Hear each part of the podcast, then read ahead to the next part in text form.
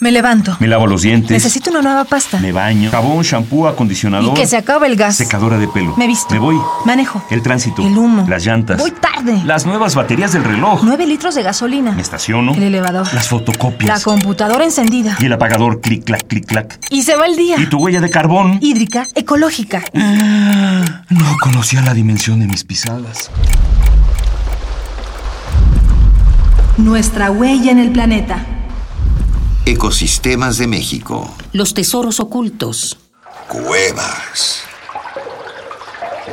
Desde los murales de Altamira hasta los héroes de Ciudad Gótica, parece que siempre nos han resultado fascinantes las cuevas. Esos lugares oscuros, húmedos y aparentemente lúgubres donde vivieron nuestros antepasados. Donde dormían los vampiros. Donde se ocultan los secretos de nuestro mundo.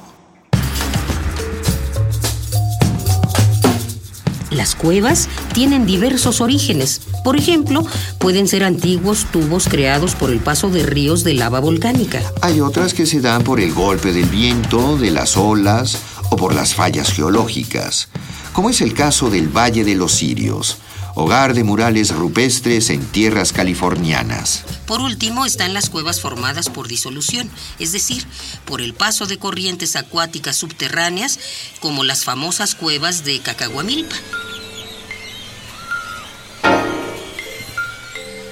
Los ambientes cavernícolas son muy comunes en México. Se calcula que en el país existen más de 7.000 cuevas llenas de secretos y bichos excepcionales. Las cuevas son refugio y hábitat de muchas especies de bicharracos, como arañas, tarántulas y otros arácnidos, además de ácaros, caracoles, crustáceos, salamandras, algunos escarabajos, cienpiés, hongos, protozoarios y bacterias. No a todo el mundo le agradan estas criaturas.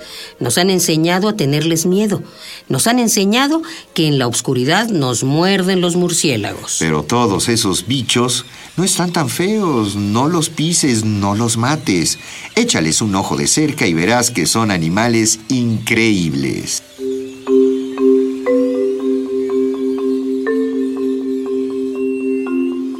Otros seres que viven en las cuevas y que no vemos son las bacterias. Algunas son capaces de aprovechar compuestos como el sulfuro que se encuentra disuelto en el agua. En ellas podemos observar procesos únicos que nos ayudan a comprender la evolución de nuestro planeta.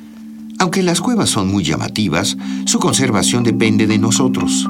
En algunos casos es mejor no visitarlas para no perturbarlas. Y si las visitamos, lo mejor es no andar agarrando las rocas y las estalactitas sin cuidado. Debemos proteger al murciélago y las especies que no podemos ver, como las bacterias, que son muy sensibles a las perturbaciones de los humanos. Pensemos en las cuevas como santuarios de fauna, como tesoros arqueológicos que debemos preservar en nombre de nuestro patrimonio, pero sobre todo en nombre de la biodiversidad.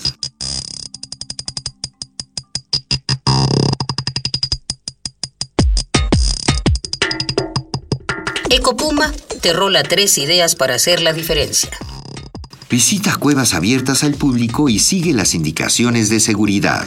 Al visitar una cueva, no toques ni maltrates las estalactitas y estalagmitas que encuentres a tu paso. Respeta la fauna que encuentres, en especial a los murciélagos. Ecopuma, Universidad Sustentable. Esta fue una coproducción del Programa Universitario del Medio Ambiente Puma y Radio UNAM. Huella de carbono. Hídrica, ecológica. Huella humana. Pasos inmediatos. Nocivos. Indelebles. Estamos a tiempo de cambiar nuestra ruta. ¿Cuál es la dimensión de tus pisadas?